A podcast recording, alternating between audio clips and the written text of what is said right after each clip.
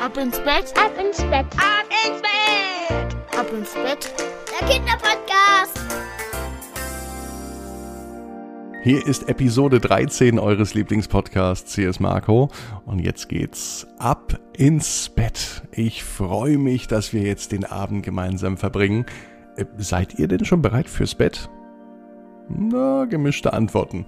Aber erstmal eine Frage. Mögt ihr denn Familienfeste? Wenn wirklich alle zusammenkommen, Onkel und Tanten, Großcousinen und Schwippschwager, Stiefomas und Patenonkel. Ja, bei großen Familienfeiern trifft man ja meist seine nahen Verwandten und auch entfernte Verwandte. Und um diese geht's heute auch in der Gute Nacht Geschichte. Bevor es jetzt aber zur Wochenmitte wirklich ins Bett geht, nehmt die Arme und die Beine und streckt sie so weit aus, wie ihr nur könnt. Ganz, ganz, ganz, ganz weit. Mit voller Konzentration und mit vollem Bewusstsein jeden Muskel anspannen im Körper und dann lasst euch sanft ins Bett hineinplumpsen. Und am besten ihr sucht euch jetzt noch eine bequeme Schlafposition. Und ich hoffe, ihr findet die bequemste Position, die ihr jemals zum Einschlafen gefunden habt. Und wenn es noch nicht so gut passt, dann wackelt noch hin und her.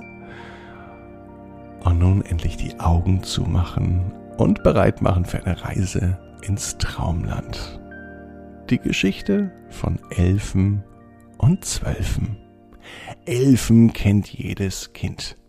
Elfen sind wirklich fabelhafte Wesen. Von Zwölfen hat man bisher noch nicht so viel gehört, aber schön der Reihe nach. Elfen sind menschenähnliche Wesen. Die haben zwei Arme, zwei Beine, einen Kopf mit Augen, Mund, Nase und Kinn, genau wie wir. Allerdings haben sie eine ganz spezielle Art der Verständigung, die Sprache der Elfen.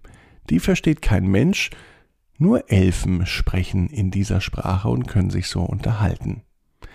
Anders als bei den Menschen haben Elfen nur Gutes im Kopf. Sie lieben die Natur und sie sind absolut friedliche Geschöpfe. Es gibt sogar Situationen, da verbünden sich Elfen mit den Menschen. Sie helfen dann und tun immer Gutes. Und dann gibt es noch die, die niemand kennt. Sie leben im Verborgenen und sind noch viel seltener zu entdecken wie die Elfen. Der Name dieser Wesen Zwölfen. Sie haben immer eins mehr als ihre entfernten Verwandten, die Elfen.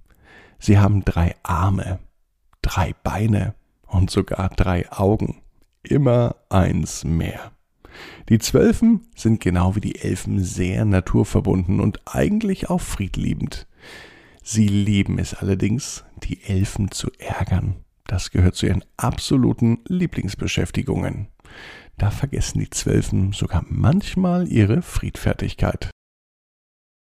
Sie machten am liebsten Späße auf Kosten der Elfen. Äh, damit konnten die Elfen überhaupt nicht umgehen, denn sie mochten das ganz und gar nicht. Aber die Elfen waren so friedlich, dass sie sich nicht wehrten, sondern einfach immer weitermachten und die Streiche der Zwölfen ignorierten. Bauten sie etwas auf, kam es vor, dass die Zwölfen es einfach kaputt gemacht haben. Die Elfen störten sich daran aber nicht, sie bauten es einfach wieder auf oder reparierten es. Und so ging es oft ewig hin und her, manchmal stundenlang. Aufbauen, niederreißen. Aufbauen und reparieren, niederreißen. Immer wieder. Es war aber nicht immer so, dass die Zwölfen nur Stress machten. In vielen Momenten, nämlich dann, wenn es wirklich wichtig war und darauf ankam, dann hielten Elfen und Zwölfen auch zusammen. So sollte es bei einer richtigen Familie sein, auch wenn es entfernte Verwandte sind.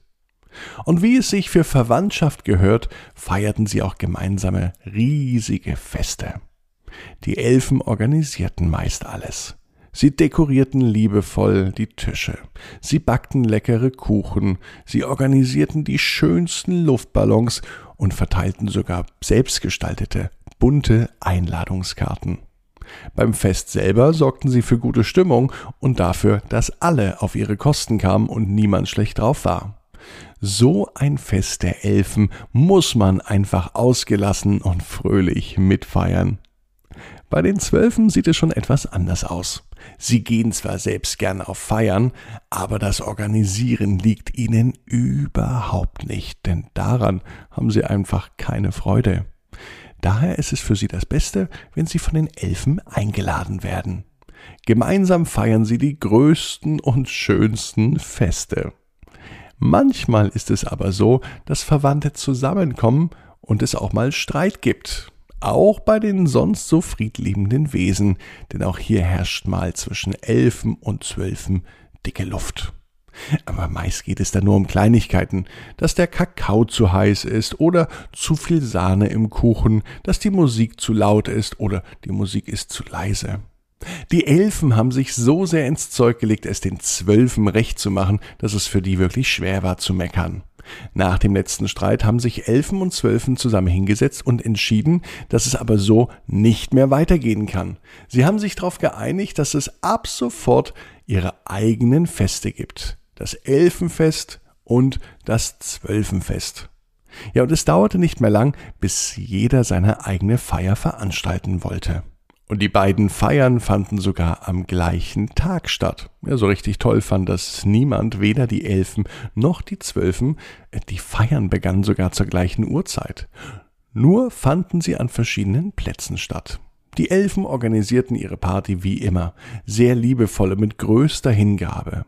Die Zwölfen wollten diesmal auch ein tolles Fest haben und legten sich so richtig ins Zeug. Wir sind Zwölfen, also machen wir immer eins mehr, sagten sie. Ein Luftballon mehr. Ein Kuchen mehr. Eine Einladungskarte mehr.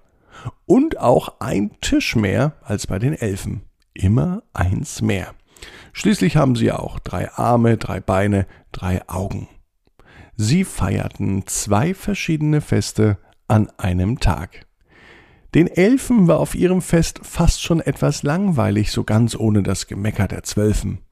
Die Zwölfen sagten sich, na, wir haben zwar immer eins mehr, doch jetzt müssen wir mit uns selbst streiten. So kam es, dass dies das erste und das letzte Fest war, das Elfen und Zwölfen getrennt voneinander gefeiert haben.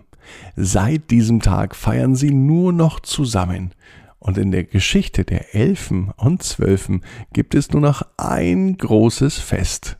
Damit waren alle glücklich, denn ein bisschen Streit gab es in allen Familien mal. Wichtig ist, dass man weiß, wann man zusammenhält.